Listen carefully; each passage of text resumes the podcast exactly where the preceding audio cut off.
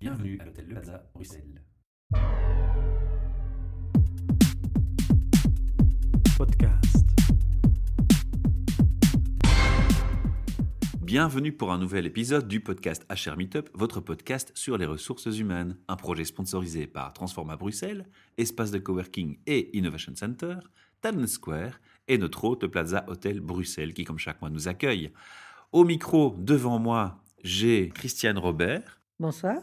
Et Caroline Gazia qui va co-animer avec moi cette euh, entrevue. Bonsoir. Alors, Christiane, on vous a vu récemment au JT et on parlait d'un sujet qui était les seniors. Mhm. Et vous représentez aujourd'hui Senior Flex. Alors, l'inconvénient et l'avantage de vous voir au, JT, c'est qu'on on entend parler de vous, mais on n'a pas eu beaucoup de, de contenu. Hein on a juste eu votre position sur quelque chose qui est assez évident. C'est qu'on nous demande de travailler jusqu'à 67 ans et peut-être même plus plus tard. Et, et finalement, quelque part, il existe aussi ce qu'on appelle les discriminations pour les gens d'un certain âge. Alors, ça va être le sujet de la soirée.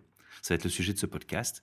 Mais avant de commencer, Christiane, je vais vous demander, pour les auditeurs, de me faire un petit aperçu de qui vous êtes, quel est votre parcours, ce que vous vouliez faire étant jeune, ce que vous avez fait finalement, et, et qui va nous conduire à, à ce que vous faites aujourd'hui dans, dans Senior Flex. Bon, ben, je vais vous raconter rap- mots. rapidement. Mon papa s'appelait André Robert, il était avocat et il est aussi le fondateur de l'Union des classes moyennes. Il a pensé à un moment donné que c'était utile de réunir tous les indépendants de Belgique, qui tant qu'ils restaient euh, désunis et chacun calfeutré dans sa boutique, ne pouvaient pas se faire vraiment entendre. C'était l'UCM C'était l'UCM. 45 ou 100 50 ans plus tard, ils ont un ministre des classes moyennes. Je me suis dit la même chose, en ce sens que tant que les seniors qui veulent continuer à travailler ne se font pas entendre en haut lieu, on en profite pour leur euh, mettre toutes les pots de banane possibles et imaginables, et ce n'est pas tolérable, parce qu'en fait, les 45 plus, qui sont les seniors en Belgique, les 45 plus, c'est un tiers de la population. Et il est impensable que personne ne s'occupe jamais d'eux. Et là, c'était votre, votre Donc ça, objectif. c'était mon objectif en fondant Senior Mais avant, vous avez fait quoi? Vous étiez suis, avocate euh, aussi? Je suis donc l'aîné d'une famille de quatre. J'ai fait le droit, j'ai été avocat pendant 14 ans. Et puis, j'ai viré ma cutie, comme on dit, et je suis devenue HR dans des grandes sociétés multinationales, Hilton, Federal Express et pas mal de start-up. Mhm. Puis, euh, à un moment donné, euh, j'avais 60 ans et je n'arrivais pas à retrouver de l'emploi et je me demandais pourquoi, parce que j'étais toujours aussi compétente qu'avant. Mais euh, en fait, la longueur de mon CV me jouait des tours et à ce moment-là, j'en ai parlé avec Michel Delannoy, qui est notre vice-président de Senior Flex pour la France, et qui m'a dit, mais tu sais, en France, il y a plein d'associations qui défendent l'emploi des seniors, comment est-ce que tu ne trouves pas ça en Belgique? Et effectivement, comme il n'y avait rien en Belgique pour l'emploi des seniors, euh, on a décidé de fonder Senior Flex. Alors, vous avez mentionné, j'avais la soixantaine et je ne trouvais pas, je ne comprenais pas pourquoi. Et je vais vous dire que moi, autour de moi, j'ai des amis qui me disent à 45 ans, on m'a déjà dit que j'étais vieux. Ça, Oui, c'était un choc. Et je crois que Caroline aussi, hein, quand tu Ah, as ben lu le- franchement, la quand j'ai lu, description. 45 ans, ce sont des seniors. Ça choque tout le monde. Ça choque. Il y a Tout encore fait. 20 ans avant le- la, la- la pension. Donc, Mais c'est en fait, euh, c'est le marché qui, qui- qui est fixé sur cette limite idiote.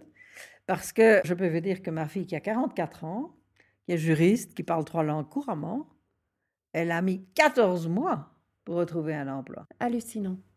C'est tout à fait anormal. Alors, la et, première. et il faut dire que la Belgique, elle est dans, dans l'état actuel de l'OCDE, à part trois autres pays, nous sommes le, le- le taux le plus bas d'occupation des seniors que l'on puisse trouver. On n'est pas le bon boulot. élève. Parce que nous sommes vraiment en retard. On est vraiment le mauvais élève. Ouais. Alors moi, je me pose une première question, puisqu'on va rentrer directement dans, dans le sujet. Je me demande si finalement l'âge n'est pas une excuse. Est-ce que c'est pas plutôt une problématique qu'à un certain âge, coûte plus cher, tout simplement?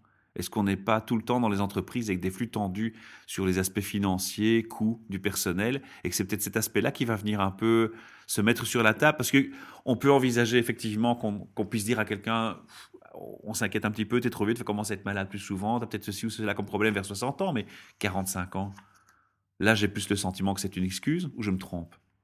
Savez, quand j'étais au début de ma carrière, les ressources humaines, c'était au début, d'ailleurs ça s'appelait pas comme ça, ça s'appelait personnel et training manager. Mhm. Mais on a pu observer dans- tout au, long de mon parcours que les finances ont pris une importance grandissante dans les entreprises. Et finalement, on a considéré les gens qui travaillaient pour une entreprise comme un élément du bilan. Mais on a oublié de, de- de quantifier leurs compétences. Et c'est ça qui fait marcher une entreprise. C'est les compétences des gens et pas leur salaire. Donc, il y a quelque part un hiatus entre le coût d'un individu et à quoi il sert dans l'entreprise. Et ça, c'est très, très dommageable. Je, je pense que les ressources humaines ont un rôle stratégique à jouer dans les entreprises et elles n'ont peut-être pas toujours l'audience qu'elles mériteraient.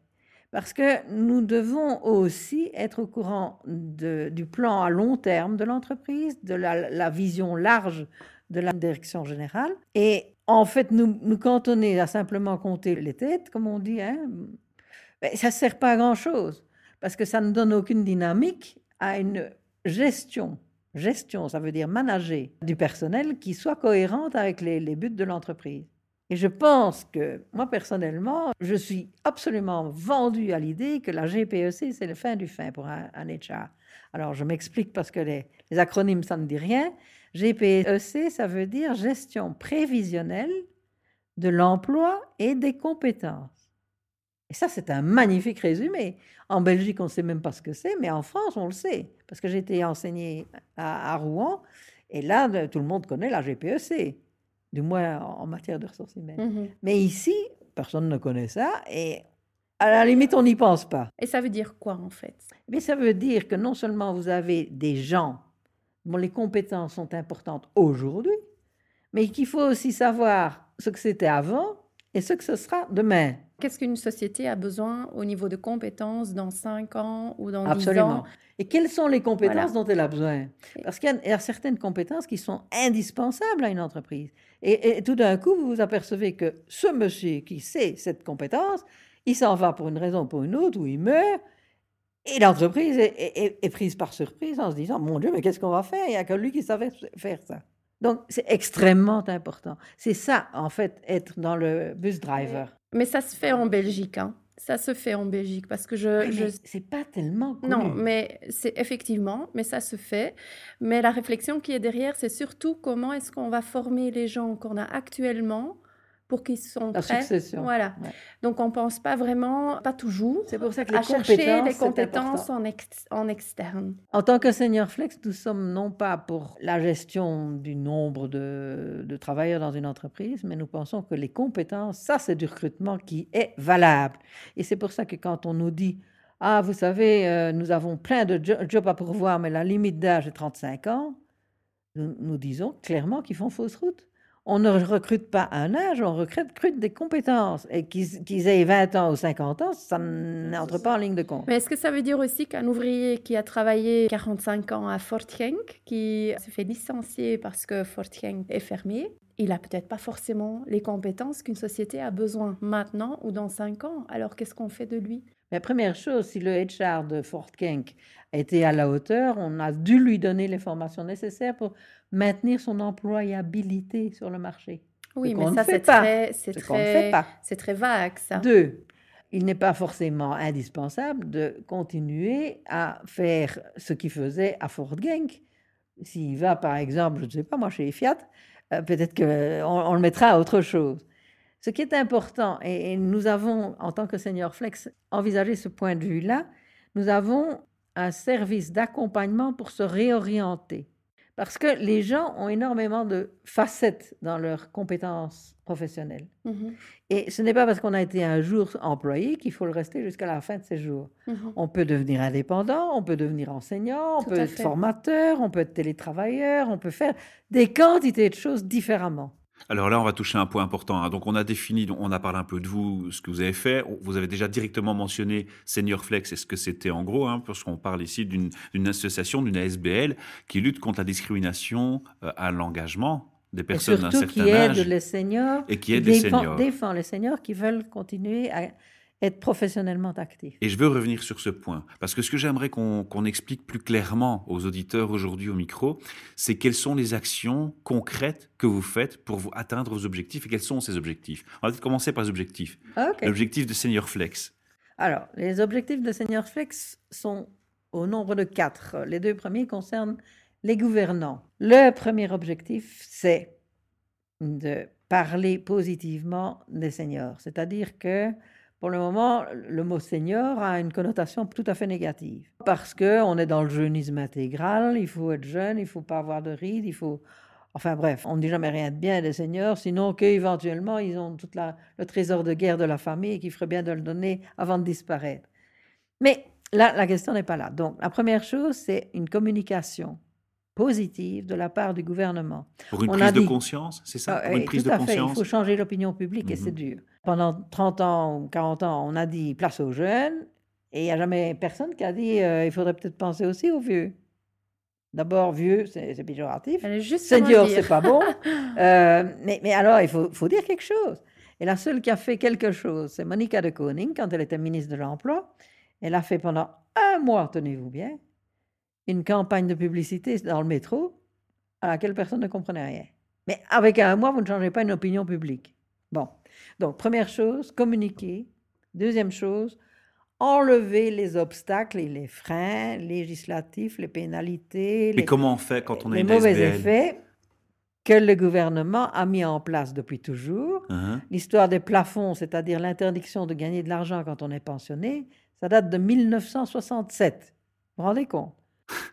c'est une aberration que tout le monde entier se, pose des questions. Les, Japonais, les Australiens, ils me disent, mais c'est quoi vos plafonds? Pourquoi vous avez besoin de plafonds? Vous n'avez pas des parapluies chez vous? Mais, Bon, il y a un certain nombre de traditions qui ont été construites pour éviter, en fait, de devoir payer des pensions qui paraissaient très, très, très coûteuses à un gouvernement qui n'a jamais assez de sous et par conséquent, on a, pendant des temps fous, construit des systèmes qui disent Ah, si vous avez un chapeau vert, je ne vous paye pas votre pension. Ah, si vous gagnez 2 francs 50, je ne vous paye pas votre pension. Ah, s'il y a ceci ou s'il y a ça. Et en plus, on a dit place aux jeunes. Mais ben, c'est complet. Ça veut dire que maintenant, quand vous avez 45 ans, plus personne ne veut vous voir, plus personne ne considère que vous êtes valable, existant, intéressant ou éventuellement digne d'écoute. Alors, le, job de Senior Flex, c'est d'abord de dire aux gouvernants, vous devez changer tous ces, disons, toutes ces choses. Ces clichés, oui. Ce sont des choses que les gens découvrent avec horreur quand ils y sont. Et vous devez en même temps avoir des, incitants pour aider les, gens qui doivent gagner leur vie, en plus de leur pension ou en plus de leur chômage. Euh, vous devez les aider à retrouver de l'emploi. Une activité professionnel. Est-ce que, le gouvernement, chez nous, c'est salarié. Est-ce que le gouvernement écoute une ASBL qui vient avec ce discours? Ils sont bien obligés parce que finalement, les 45 plus, c'est un tiers de la population et ils ont tous le droit de vote dans notre pays. C'est pas la même chose que les jeunes qui et vous avez l'intelligence et vous avez l'intelligence de les regrouper. Mais nous avons essayé de les regrouper parce que c'est essentiel. Quand euh, les, syndicats euh, n'existaient pas, ben, tout le monde se fichait pas mal des ouvriers dans la mine et, toute l'histoire euh, que nous connaissons. Donc, il faut s'unir pour pouvoir se faire entendre et se faire écouter. Parce que se faire entendre, c'est une chose, mais suivre ce que nous, nous essayons d'expliquer, c'est une autre affaire. Prenez pour le moment la réforme des pensions. On la discute avec les partenaires sociaux, mais les, les principaux intéressés, ce serait peut-être bien nous, mais nous ne sommes pas des partenaires sociaux. Par conséquent, nous n'avons pas notre avis. Or, nous avons des, positions totalement différentes de, celles des syndicats. Donc, euh, il y, a des choses qui ne vont pas tellement bien dans le domaine de Belgique. Donc, communication, les réglementations. La troisième, c'est la valorisation des acquis de l'expérience. OK. Alors, il y a pas mal de gens qui travaillent depuis longtemps dans un domaine où ils n'ont pas de diplôme ou de certification officielle, ou bien qui ont changer. Par exemple, moi, si vous m'engagez comme, parce que j'ai un diplôme de docteur en droit, vous faites pas une affaire parce qu'il y a longtemps que je ne suis plus juriste, à, l'intégrale. Par contre, si je vous dis, je suis DRH, spécialisé dans les startups de haute technologie, ça pourrait vous intéresser, mais ça correspond à rien.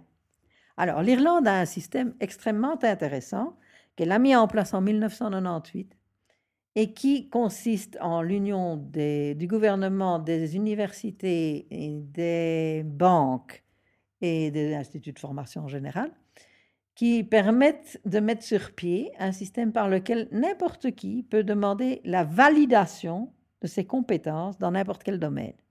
Mais vous aimeriez ça en Par exemple, ben, ça existe chez nous, mais ça ne fonctionne pas. C'est ça le ah. problème. Sauf à la VDAB. La VDAB, ça fonctionne très bien. En, Wallonie, ça s'appelle le consortium de la validation des, des compétences, je crois. Et ça vous oblige à suivre des formations, alors que c'est votre métier. Mais vous êtes maçon. Ah, vous devez prendre quatre, quatre, formations pour apprendre comment on met une brique sur une autre. Et après ça, on va vous faire passer un examen pour voir si euh, vous méritez un certificat, qui n'est pas un diplôme, bien sûr. Alors, nous, nous sommes euh, un peu énervés par cette question parce que nous pensons qu'il y a des quantités de, gens qui font autre chose que leur diplôme. Un. Deux, il y a des gens qui ont acquis une compétence de terrain qui est irremplaçable, même s'il n'y a pas de diplôme pour ce truc-là.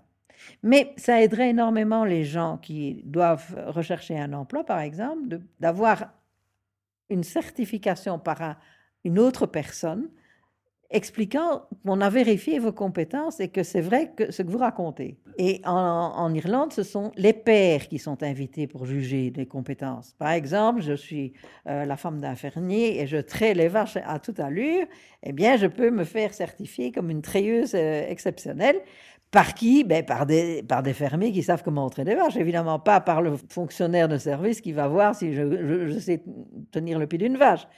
Donc, vous comprenez, c'est quelque chose d'extrêmement concret. C'est valider l'expérience de terrain. Et Seigneur Flex a ajouté à cette idée que je trouve euh, très intéressante en disant dans les écoles, quand euh, un professeur est malade de courte durée, on envoie les gosses faire des cocottes en papier euh, à l'étude dirigée, mais on ne le remplace pas. Mais tous les directeurs d'école à qui j'en ai parlé seraient extrêmement intéressés d'avoir une liste de volontaires seniors qui seraient disposés à venir donner cours sur des matières qui ont fait toute leur vie. Génial. Par exemple, dans une école d'agriculture, on vient expliquer ce que c'est la vie d'une fermière. Ou par exemple, euh, un, fermier retraité peut venir expliquer comment il faisait ses, Mais en volontariat. C'est quoi Non, volontaire, ça veut dire que tout le monde n'est pas fait pour enseigner. D'accord. Mais nous voudrions, vous savez, Seigneur Flex, c'est les gens qui veulent encore gagner leur vie. Et c'est là, vous avez mis le doigt sur le, le problème, il n'y a pas de budget pour ça, puisque c'est pour ça qu'on ne remplace pas les courtes durées. Donc, il ne reste à aller voir euh, les ministres de l'Éducation pour leur expliquer qu'ils ne font pas leur boulot et qu'il faudrait bien prévoir des remplacements pour les courtes durées, de façon à ce que tout le monde y gagne. Parce que franchement, euh, les enfants, euh, faire des cocottes en papier, ils, perdent leur temps. Ah non, c'est clair. L'étude et qui si sert on leur donne un petit aperçu de la vie qu'ils auront plus tard ou d'une expérience de vie, mais ça, peut être extrêmement utile. Tout à fait d'accord avec vous. Alors, on, reprend. Hein. donc, communication, réglementation, l'expérience. Et vous avez dit qu'il y avait un Validation des acquis de l'expérience. Et la dernière, c'est la flexibilité. Flexibilité. Nous pensons que le droit du travail belge est extrêmement rigide. C'est le fruit de négociations à l'arraché pendant des années. Mais maintenant, le, contexte ne, correspond plus à ce genre de longueur. Les syndicats veulent qu'on ait tous des CDI. Ben, il y en a de moins en moins des CDI. Pourquoi? Parce que euh, les contrats à durée indéterminée, personne ne sait comment ça va se terminer. Et puis quand, ça doit se terminer, parce que euh, l'affaire fait faillite, par exemple, mais ça coûte des sommes folles en remboursement de, de préavis, d'indemnité, d'autres placements, et Dieu sait quoi. Donc, il serait beaucoup plus utile d'être plus flexible et de pouvoir s'adapter en fonction des circonstances. Et là-dessus, je, désire souligner qu'il y a en Belgique une loi qui n'existe pas en France, qui interdit la délégation de personnel. Donc, si vous avez à un moment donné trop de personnel, parce que vos affaires ne, vont pas trop bien, il vous est interdit de prêter votre personnel à une autre entreprise. Vous ne pouvez pas déléguer votre personnel. Et cette, loi-là, qui est, en fait a fondé les privilèges de l'intérim, puisqu'il faut une licence pour avoir une boîte d'intérim. Mais ça, cause une rigidité telle que finalement on liquide les seniors parce que ça coûte trop cher et qu'on on en aura peut-être besoin, mais à ce moment-là on verra bien parce que pour le moment on ne sait plus, plus les payer. Mais c'est ridicule comme truc. Tandis que le voisin un peu plus loin, il a peut-être justement besoin d'un petit coup de main à ce moment-là. Donc nous pensons que cette loi est une catastrophe ambulante, qu'elle dure depuis beaucoup trop longtemps et qu'il serait temps de la revoir.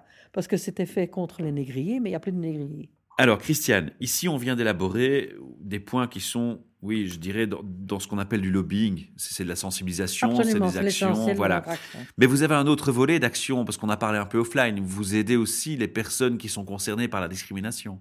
C'est-à-dire que nous, nous avons un, énorme réseau, étant donné que nous sommes une petite ASBL et que nous ne pouvons pas tout faire nous-mêmes, donc nous avons des quantités de contacts dans des domaines très variés. Par exemple, nous sommes très proches de Sequoia Ways, Mhm. par Pierre Degan, qui euh, fait des préparations à la retraite. Parce que nous trouvons qu'il vaut mieux prévenir que guérir. Et Il y a des points communs, gens, évidemment. Attention, Ouais. réfléchissez, faites un plan, euh, sachez ce que vous allez faire, etc. Mais ce n'est qu'un exemple, parce qu'il y, a- il y a différentes possibilités. Et en ce qui concerne l'action vraiment en, en direct, nous avons instauré Flex Senior. Donc sur notre site, Euh, Je voulais qu'on en parle aussi, voilà. vous ça. avez une euh, rubrique qui s'appelle Flex Senior, c'est notre nom en inversé. C'est un accompagnement optionnel, bien sûr, euh, sur demande, où nous aidons les seniors qui se trouvent en situation de recherche, quel que soit leur âge, à réfléchir à la forme que peut prendre leur activité professionnelle. Donc nous, nous pensons d'abord avec eux à ce qu'ils ont envie de faire à ce stade-là, parce qu'il y a des gens qui ont fait toute leur vie un métier qu'ils n'aiment pas et qui peuvent éventuellement faire euh, de leur hobby une, une activité rentable. C'est une façon de rebondir et de se Un, réorienter. un exemple, il faut Mhm. éventuellement changer les données du problème. Mais le télétravail, par exemple, c'est une option que j'aime beaucoup. Et le télétravail, c'est réservé aux, salariés, figurez-vous, que l'on autorise à rester chez eux quelques jours de la semaine. Par contre, quand vous êtes indépendant, ce qui est le cas des pensionnés, ça s'appelle du travail à distance. Il faut le savoir. Bon. Mais le travail à distance, c'est- relativement facile, sauf que il faut connaître les adresses où vous pouvez trouver des missions, puisque par définition, vous êtes indépendant. Alors, comment est-ce que vous allez faire pour trouver des gens qui ont besoin de vous? Là, c'est toute la valeur des partenariats que nous avons, parce qu'il y a des partenaires dont c'est la mission d'avoir des sites qui renseignent euh, euh, des besoins de compétences et, aussi euh, pour l'intérim aussi. C'est ce que je voulais mettre aujourd'hui en évidence. hein. Donc, c'est pas seulement une action de revendication et de lobbying, c'est aussi des actes concrets pour une entraide, c'est des, des collaborations, des projets. Et on a une devise qu'on aime beaucoup en Belgique, c'est l'union fait la force. Et vous la mettez en pratique puisque vous allez même jusqu'au-delà des frontières. Tout à fait. mais nous avons pensé que la, la Belgique et la France c'était relativement proches, alors que Et elles ont on a même combat. des, di- des- des différences énormes. Mais ça nous ouvre aussi la porte de l'Europe. Et nous avons suivi de très près l'année de 2012, le vieillissement actif, qui en Belgique euh, n'a eu aucun effet. Alors, il y a longtemps hein, qu'on parle du, du vieillissement de la pyramide des âges en Belgique. Il y, a, il y a plein de choses qui se passent dans le milieu du travail. Alors, je, je comprends parfaitement que votre association existe. Est-ce qu'il y en a d'autres ou est-ce que vous êtes la seule? Ben, il y en a relativement peu, en tout cas. Mhm. Il y a pas mal d'associations de seniors pour euh, jouer à la pétanque ou, ou, pas- ou faire des croisières. Il y a tout un pan de l'économie qui s'appelle la silver economy, parce que c'est vrai que nous avons le trésor de guerre des familles. Tant que nous sommes là, ben, il faut simplement penser à sa succession, de nos Mhm. relations, etc. Mais on ne parle pas tellement souvent du fait que nos pensions sont dérisoires. Même comparé aux, mêmes situations en France, c'est très différent. Et qu'il n'y a que chez nous qu'on est de travailler quand on est pensionné. Alors, il y a toute une discussion juridique cette fois-ci. Je vais abréger un petit peu parce que sinon c'est un peu long. Mais le, le principe même de la nature du droit à la pension, la Cour de cassation belge dit bah, pff, c'est une généreuse allocation de l'État pour remplacer le travail que vous n'avez plus. Par contre, le Conseil des, droits de l'homme dit non, pas du tout, c'est un droit de propriété. On vous a pris la rémunération de votre travail pendant que vous étiez actif en vous promettant une pension. Et le débiteur de cette pension ne peut pas euh, instaurer des, des conditions qu'on appelle en droit euh, simplement potestatif, c'est-à-dire qu'il n'y a que le, débiteur de la pension qui dit à propos, si vous, travaillez, je ne vous payerai pas votre pension. Et ça, ça embête très fort et les gouvernants et les syndicats, parce que ça veut dire qu'en fait, ils ont empêché des tas de gens de toucher leur pension qui leur était due, alors qu'elle euh, était insuffisante pour leur permettre de vivre. Donc, ils devaient bien travailler et le faire ouvertement. Vous ne pouvez pas dire à, à, à, un boulanger à propos, maintenant vous allez faire votre pain en, en, noir. Ça ne va pas. Par contre, vous avez des quantités de comptables qui ne se gênent pas. Mmh. Et donc, c'est une injustice criante et c'est en même temps illégal. Si on réfléchit bien, un particulier qui dirait je vais vous payer une pension, mais si jamais vous avez les cheveux jaunes, je ne vous la payerai pas, ça ne durerait pas longtemps. Non, effectivement. Donc, il y a un certain nombre de choses que l'État euh, fait euh, qui ne sont pas forcément euh, recommandables, disons. Alors moi, je me suis penché un peu sur une documentation que vous m'aviez gentiment fournie. Je vois que vous avez commencé à, à être actif et représenté depuis 2003, c'est ça? Janvier 2003. Est-ce que depuis 2003, en janvier, nous sommes en 2016, Mhm. ça fait quand même quelques années qui se sont déjà écoulées, est-ce qu'il y a eu des victoires, des combats gagnés? Est-ce qu'il y a eu déjà eu des changements? Est-ce que vous pensez qu'il y a déjà des, des mentalités qui changent ou on en est encore loin? De toute évidence, euh, en janvier 2015, les plafonds pour les 65 ans ou pour les 45 ans de carrière, c'est aboli. Et M. Baclaine a eu l'élégance de reconnaître en public que c'était grâce à Seigneur Flex qu'on avait attiré son attention. Donc une belle victoire. Donc, enfin une victoire, disons. Il était temps. D'un autre côté, on commence quand même à, à nous connaître parce que RTL et RTBF nous appellent quand on parle des seniors. Ils, ils n'ont personne à qui Oui, parler. J'ai des références au début de l'interview. On vous a vu récemment. Voilà, ouais. Donc, euh, par exemple, quand euh, la BBL avait euh, menacé de limiter les retraits par banque contact à 1000 euros par semaine pour les, plus de 60 ans, ils ont été agonie de coups de téléphone furibert en disant qu'est-ce que c'est que cette façon de faire, etc. Et donc RTL nous a téléphoné en disant est-ce qu'il n'y a pas quelqu'un qui pourrait parler au nom des seigneurs? Alors, on a parlé de, de pyramide des âges. Pour moi, ça veut dire aussi que la population qui est intéressée par votre SBL et votre projet ne va que grandissante. Donc ça, ça ne va faire que vous renforcer, je pense. Mais C'est-à-dire qu'on est pour le moment à la pique. Ça va diminuer en- euh, dans, dans les, les années prochaines. Mais moi, mon combat, c'est pour les gens qui sont maintenant avec une pension dérisoire et, et l'interdiction de, de- de- de gagner des sous. Ils font quoi? J'ai une amie qui a 57 ans et elle a toujours travaillé comme salariée, mais en plus, elle avait un compte d'indépendant accessoire pour euh, le- le- les petits trucs qu'elle faisait en plus. Bien. Elle tombe au chômage.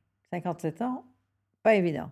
Mais elle a découvert que quand on était au chômage, on ne pouvait pas gagner plus que 4 000 euros par an comme indépendant complémentaire.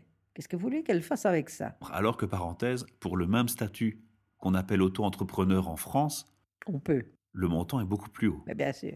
Mais en Belgique, on n'a pas voulu faire l'auto-entrepreneur alors que nous sommes allés voir Madame Laruelle pour ça. Et elle avait en tête sa société à 1 euro qui n'a aucun crédit, évidemment. Et elle n'a pratiquement pas, suivi euh, ce qu'on lui racontait sur l'auto-entrepreneur. Je continue à la lecture de, la documentation que vous m'avez euh, remise. Donc, c'était le memorandum sur l'emploi des seniors et 45 plus. Et, je lisais aussi comment trouver un job entre 45 et 67 ans. Et, on parlait d'image, donc de l'opinion publique. Donc, vous avez bien expliqué comment, comment vous intervenez. On parle aussi de pénurie des compétences. Pouvez nous en dire plus? Les jeunes qui viennent sur le marché du travail sont beaucoup moins nombreux que les seniors qui s'en vont.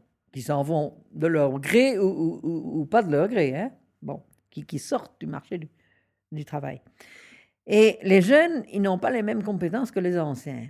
C'est pour ça que nous disons qu'ils ne sont pas en fait en concurrence, les jeunes. Et Mais les- ils sont seniors. complémentaires. Ils sont complémentaires.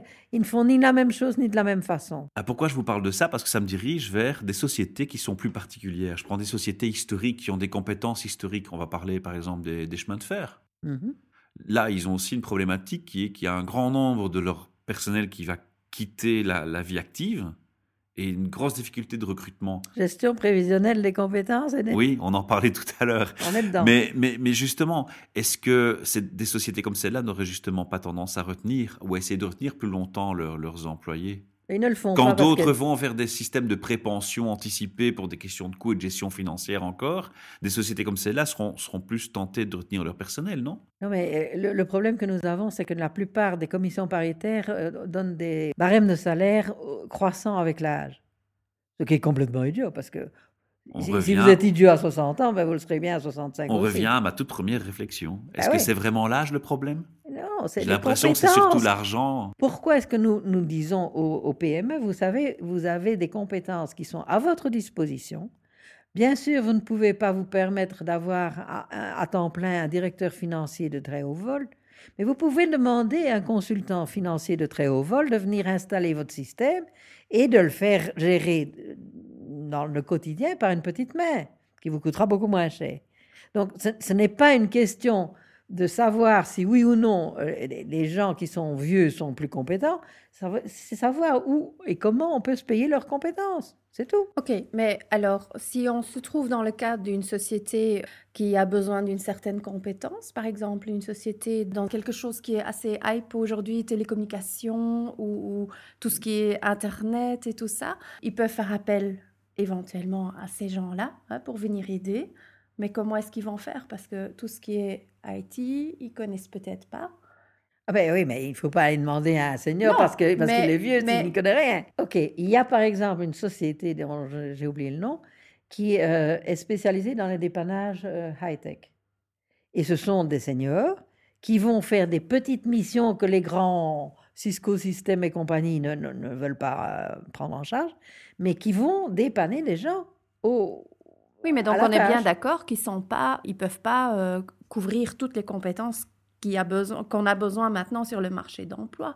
Bon, C'est y en a très spécifique, c'est des hein. petits, des petites missions. Non, ça dépend de la compétence des gens. et- Je comprends ce que vous voulez dire. En fait, c'est même On n'est pas. pas compétent pour tout. On est compétent de plus en plus, même les jeunes, pour des choses spéciales. Oui, c'est ça, Mais on c'est ce que aussi j'allais besoin dire. de On scinde, on scinde les choses aussi. Voilà. Ce qui- ce qui est une solution, c'est-à-dire que en, en scindant certaines tâches, on peut laisser Flex. un domaine d'expertise, et donc c'est effectivement la flexibilité aux, gens actifs qui sont les experts du domaine, et puis certaines tâches qu'on délègue et qu'on scinde, faire des mini-formations pour des tâches très simples et qu'on peut Par redistribuer à des gens qui, qui sont dans cette situation. C'est ça l'idée en fait. Il C'est faut comme ça un je peu. Mais j'ai bien Imagination. compris, hein. Mais il faut faire autrement il que ce faut, qu'on a toujours il faut fait. beaucoup d'imagination et, et Pour la mise en je pratique. me demande, je me demande vraiment, allez, je suis un peu l'avocat du diable pour le moment, mais je me demande est-ce que c'est vraiment le groupe sur lequel on doit se focaliser maintenant? Pourquoi on se focalise pas Vous sur les pas jeunes? jeunes. Pourquoi on mais il faut, il faut, il y en a peut-être pas assez, mais euh, il y a toujours des gens qui sont là sur le marché d'emploi. Et je parle pas des seniors, mais il y a aussi qu'est-ce que le le groupe qui est entre les juniors et les seniors, ils sont toujours là. Le besoin sur le marché d'emploi n'est pas, Systémique. voilà. Oh, OK. Tout le monde n'est pas forcément entre 25 et 45 ans. Euh, si on avait de l'emploi que pour ces gens-là, il n'y aurait pas de problème. Mais on a besoin de beaucoup plus que ça.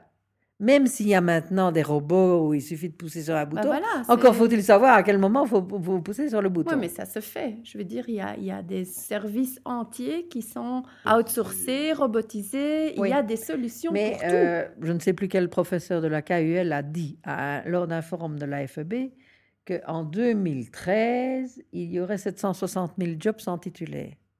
Il y en a probablement un peu moins, mais il y en a quand même beaucoup. Mhm. On ne trouve pas les, les titulaires qu'on cherche. Mais si on ne cherche que dans les jeunes, eh bien, maintenant, euh, les gens qui allaient chez Solvay pour prendre les, les futures grandes distinctions uniquement, exclusivement, ça devient difficile, hein? Parce qu'il y en a trop peu. Et La courbe des âges fait qu'il y a beaucoup moins de jeunes que, que, que de, de vieux. Donc, il faut essayer de valoriser les compétences qui sont à la base déjà dans les, dans les anciens et essayer de développer ces compétences ou de les mettre à jour. Mais dire on va importer des immigrants pour remplir les, les fonctions qui ne sont pas euh, comblées, c'est stupide. Il faut, d'abord leur apprendre le français, puis en- ensuite leur apprendre l'entreprise et enfin leur apprendre le système chez nous. Donc, utilisons les compétences que nous avons déjà contribué à former, à avoir à bord, qui connaissent la culture d'entreprise, qui a une certaine valeur, qui connaissent non seulement leur expérience personnelle, mais aussi l'expérience de- des gens qu'ils ont vus autour d'eux. Et puis, on pourra peut-être obtenir des, des- des gens qui sont tout à fait performants et en tout cas très motivés puisqu'ils savent que c'est difficile. Quel est l'avantage pour une société de faire appel aux seniors? Première chose, c'est qu'ils sont, ils sont motivés. Et ils ne sont pas aussi zappeurs que les jeunes. Les jeunes, ils aiment bien aller voir à côté Ils sont si loyaux. Mhm. Donc, ils sont accrochés à leur job, ils sont dévoués à leur, société en général, et puis ils ont un atout énorme, c'est les réseaux. Je suis une fervente défenseur de networking. Je pense que les réseaux, c'est un bien immatériel extrêmement important. Quand vous avez un ancien, mettons un chauffagiste, les chauffagistes, a toujours été chauffagiste. Il a monté des radiateurs. Maintenant, on fait des radiateurs beaucoup plus perfectionnés. Mais il connaît toutes les, marques. Il connaît tous les, gens qui sont non seulement euh, des fournisseurs, mais aussi euh, des clients. Il connaît les, les concurrents. Il connaît le domaine à fond. Ce qu'un jeune ne peut, pas, ne peut pas avoir appris à l'université ou ailleurs. Alors, je me dis aussi que les seniors, ils peuvent être d'excellents formateurs c'est peut-être une autre façon de se réorienter. On vous, en avez parlé tout à l'heure. Et puis finalement, j'en arrive au stade où on parle du CV. Ce qui est important, c'est qu'on se base pour le recrutement sur les compétences des gens. Mmh Et pas sur leur diplôme. Il y a 50 ans, euh, ça n'est plus d'actualité. Quand j'ai été à un moment donné recruteuse pour une société d'intérim de secrétaires de haut niveau, et j'ai appris que ce qui était important et que je ne savais pas comme HR, c'était les recommandations du dernier employeur. À un moment donné, j'ai téléphoné à une, entreprise pour savoir si la personne que j'avais en face de moi était vraiment compétente en informatique. Je me suis fait défenestrer parce que cette personne avait été chez eux pendant un an pour remettre sur pied tout leur système informatique. Alors me demander, euh, leur demander s'ils s'y connaissaient, c'était vraiment presque les insulter. Donc, en fait, quand quand j'étais en activité, j'ai donné des quantités de certificats. Et nous les faisions très, très soigneusement, surtout au Hilton. Parce que euh, le général manager avait dit que c'était extrêmement important et que même si c'était pour le mettre dans un cadre au pied de leur lit, ça valait la peine de se fatiguer à le personnaliser. Donc on faisait fort attention. Mais j'avais l'impression qu'on on dévalorisait un peu ces trucs-là en disant c'est toujours la même chose, certificat de complaisance, on dit qu'ils sont très bien alors même qu'on s'en sépare, etc. Eh bien, c'est pas vrai. Parce qu'en fait, les diplômes, ce n'est plus indicatif quand vous avez 50 ans. Et d'autre part, le dernier emploi, ils vous ont vu à l'œuvre et c'est aujourd'hui ou hier. Et ça, c'est vraiment très utile pour savoir si la personne va bien s'intégrer, dans quelles conditions elle réagit le mieux, etc. Il y a encore beaucoup, beaucoup de sujets à discuter. Je crois qu'on va vous réinviter au, micro. Hein. Avec plaisir. On, va aussi recevoir votre collègue pour la France, pour faire euh, un parallèle avec la France et ce qui se passe là-bas. Oui. Alors, on va, on va donner aux auditeurs le lien de, du site internet. Comme ça, si on n'a pas tout dit aujourd'hui au micro, ils peuvent aller sur le site, prendre le complément d'information. C'est www.seniorflex.org, parce que nous sommes une ASBL. Donc nous sommes tous des bénévoles, nous dévouons parce que nous pensons qu'il faut le faire. Et si on veut s'affilier euh, à l'ASBL Senior Flex, on peut s'affilier en ligne. Et il faut payer. Toutes les indications sont, sont données. Et il y a trois possibilités 50 euros, 100 euros ou 20 euros. D'accord. Suivant les possibilités des gens. Autant Parce que notre but n'est pas commercial. Notre but, c'est vraiment de défendre les gens qui ont besoin d'être défendus. Mais c'est un coût, donc il faut quand même aussi des, bah fonds. Quoi. OK.